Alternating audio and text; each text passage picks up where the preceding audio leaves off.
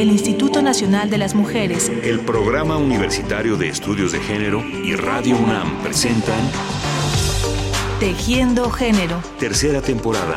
Porque solo a través de la equidad podremos construir una sociedad más, justa.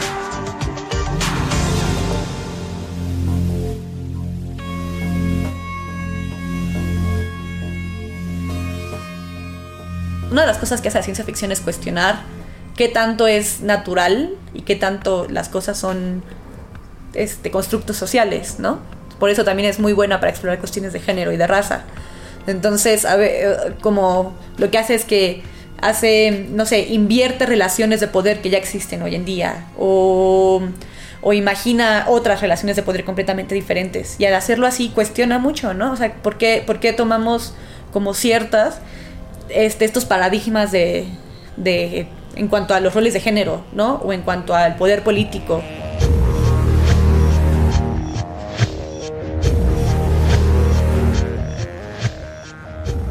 Me llamo Ana Sofía González Arabia. Soy, bueno, me acabo de titular de letras inglesas de la UNAM.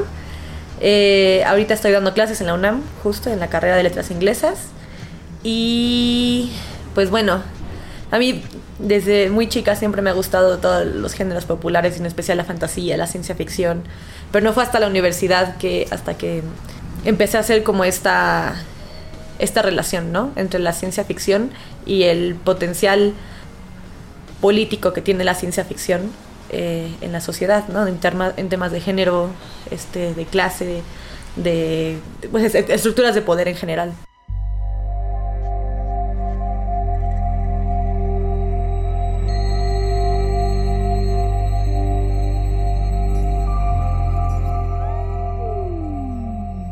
Amigas y amigos de Tejiendo Género, hoy cerraremos la semana que hemos dedicado al tema de ciencia y género, y lo haremos incursionando en un terreno que vincula el conocimiento científico con la creación y con la posibilidad de imaginar otros mundos posibles. Nos referimos, como ya lo mencionó nuestra invitada, Ana Sofía Sarabia, a la ciencia ficción. Ciencia ficción.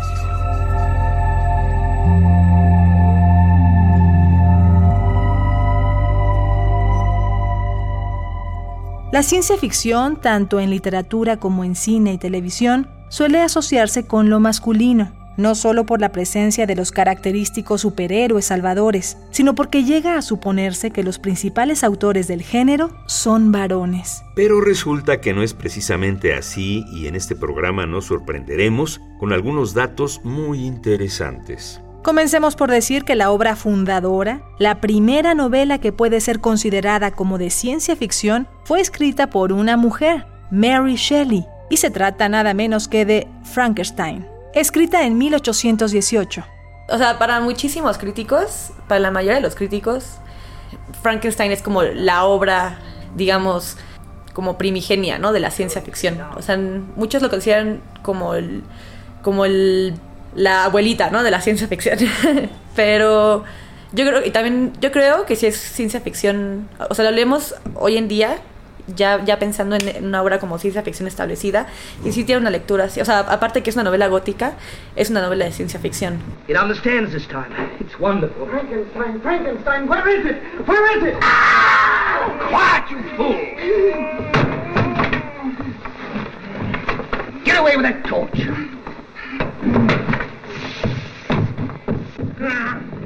Este, pues la circunstancia en la que escribió fue como estaban ella, que es Mary Shelley, era muy joven.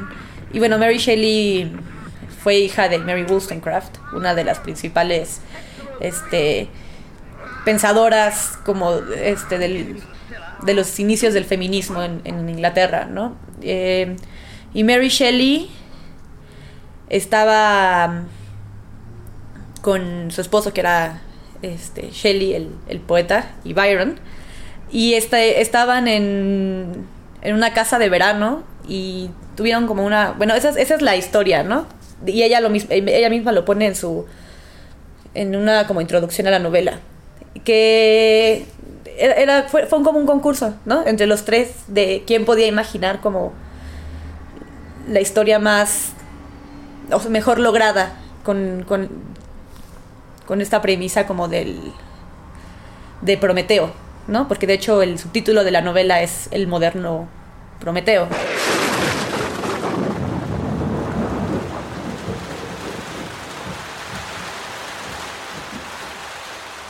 Admiraba el valle que se extendía a mis pies.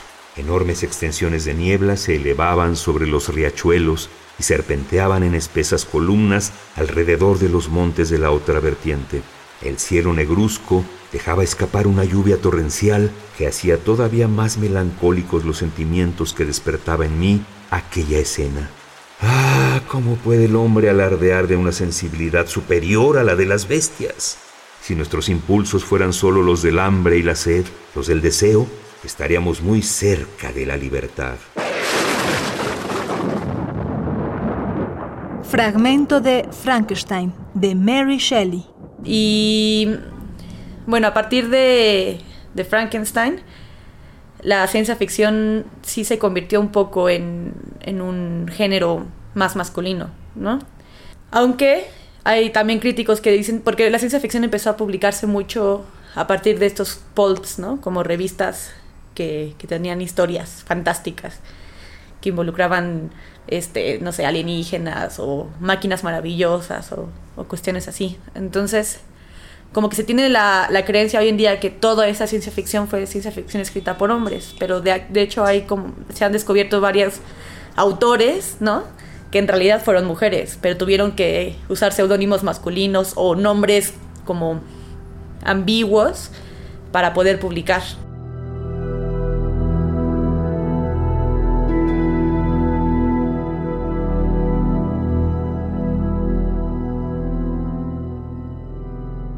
La ciencia ficción es un género cuyo surgimiento no puede separarse del proceso de la revolución industrial, un cambio material y económico del mundo que se reflejaba en la fantasía y en el imaginario de los creadores de historias y de los públicos ávidos de esos relatos. Las mujeres también formaban parte de esos cambios y por tanto también expresaron sus inquietudes y su creatividad. Y su presencia cobró una singular originalidad en la segunda mitad del siglo XX pues siempre ha habido mujeres en la ciencia ficción, ¿no? No es como que se pueda marcar un punto en el cual empezaron las mujeres en la ciencia ficción. Pero sí, sí a partir, o sea, sí es a partir de los 60 y de todos los movimientos, o sea, de la segunda ola del feminismo, este, los movimientos por los derechos civiles en Estados Unidos, ¿no? Todo eso influyó mucho a que la ciencia ficción empezara a explorar como su potencial político. Entonces, pues ahí empezaron a escribir mujeres Úrsula K. Le Guin, ¿no? Fue una de las primeras como grandes escritoras de la ciencia ficción. Pero también está Octavia Butler, que es una este, escritora también muy importante, que aparte no solo es mujer, sino es afroamericana. Entonces, muchos de sus, de sus novelas exploran esta cuestión este, de la alteridad no solo a partir del género, sino a partir de la raza. Está Joanna Ross. Y también a partir de que empezaron a haber más mujeres escritoras, también el número de lectoras creció exponencialmente. ¿no? Hoy en día la ciencia ficción es de los géneros populares, yo creo, que, que también atrae más mujeres.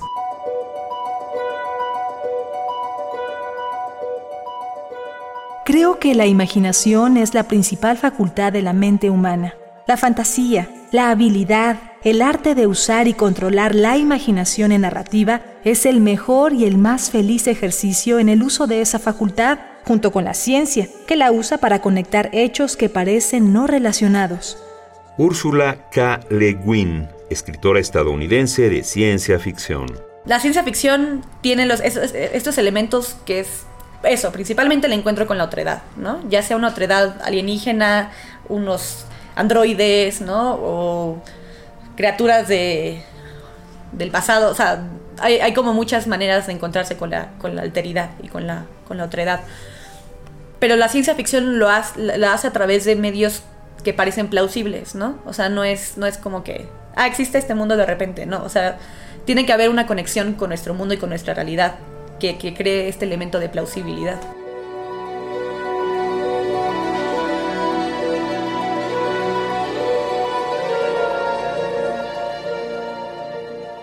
Algo que también es sobresaliente en el género de la ciencia ficción en relación con las mujeres es la creación de personajes femeninos fuertes y significativos que han marcado el género sobre todo en los ámbitos cinematográfico y televisivo. Yo creo que, bueno, al menos eso es en, cuanto a literatura, pero también la ciencia ficción creo que se tiene que analizar en cuanto a cine y televisión, porque son dos ámbitos súper importantes del género, ¿no?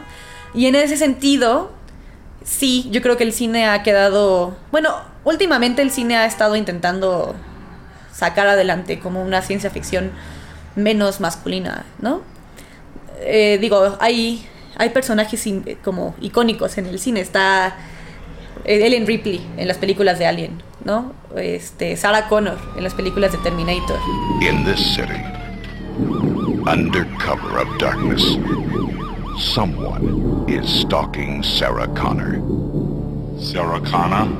Yes.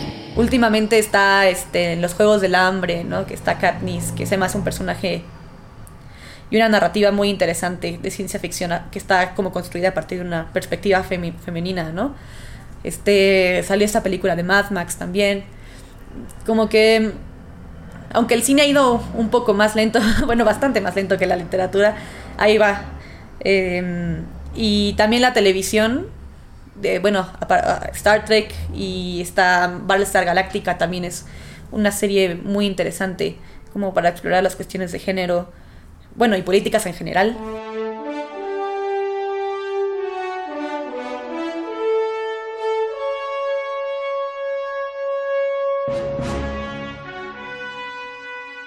Lástima, nunca se pretendió que nosotras lo oyéramos, nunca se pretendió que nosotras lo supiéramos, nunca debieron enseñarnos a leer.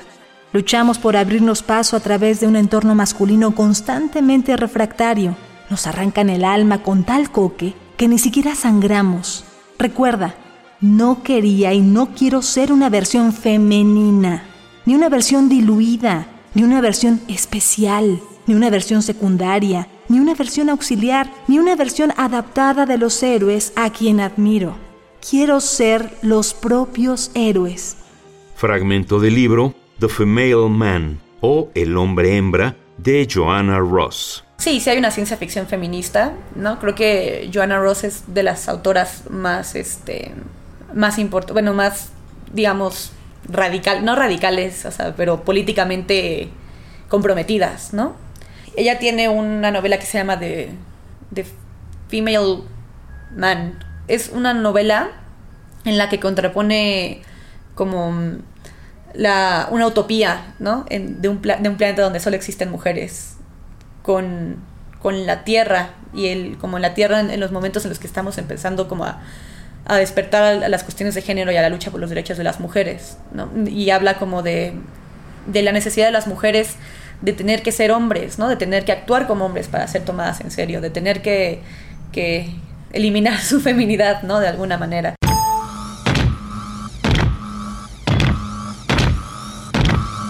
Get away from her, you bitch!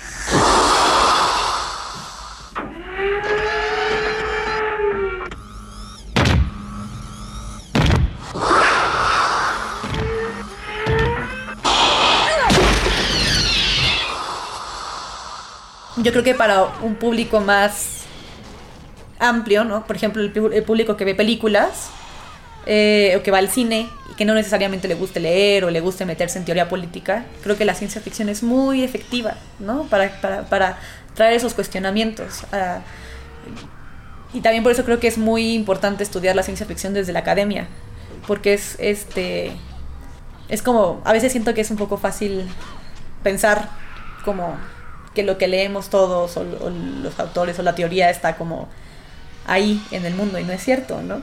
Y la manera más efectiva que hay para, traer esas ideas a la discusión más general y más pública, para mí son los géneros populares y la ciencia ficción en específico.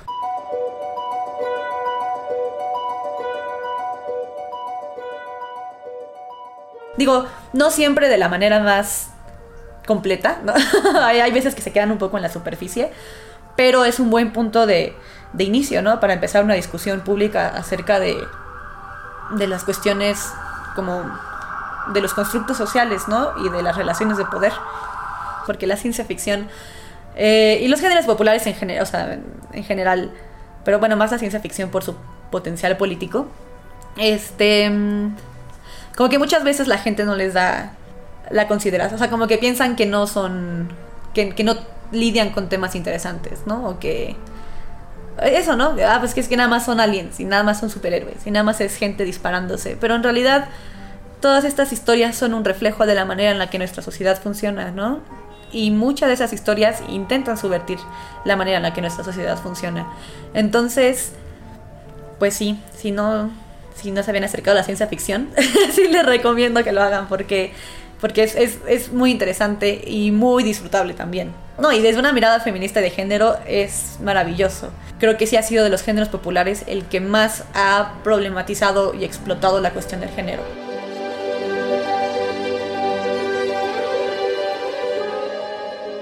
La creación de mundos nuevos, equitativos y mejores es posible, y la ciencia ficción es una buena herramienta para comenzar a imaginarlos y compartirlos. La mirada de las mujeres y la visión feminista juegan, como ya vimos, un papel muy importante en esa ruta. Muchas gracias a Ana Sofía Sarabia por ayudarnos a ver la ciencia ficción desde una perspectiva diferente y por compartirnos su pasión por ella, nacida de su especialidad como estudiosa de las letras inglesas y como aficionada a los géneros literarios populares. Y a ustedes, amigas y amigos, muchas gracias por su atención y hasta la próxima el Instituto Nacional de las Mujeres, el Programa Universitario de Estudios de Género y Radio UNAM presentaron Tejiendo Género. Tercera temporada. Porque solo a través de la equidad podremos construir una sociedad más, justa.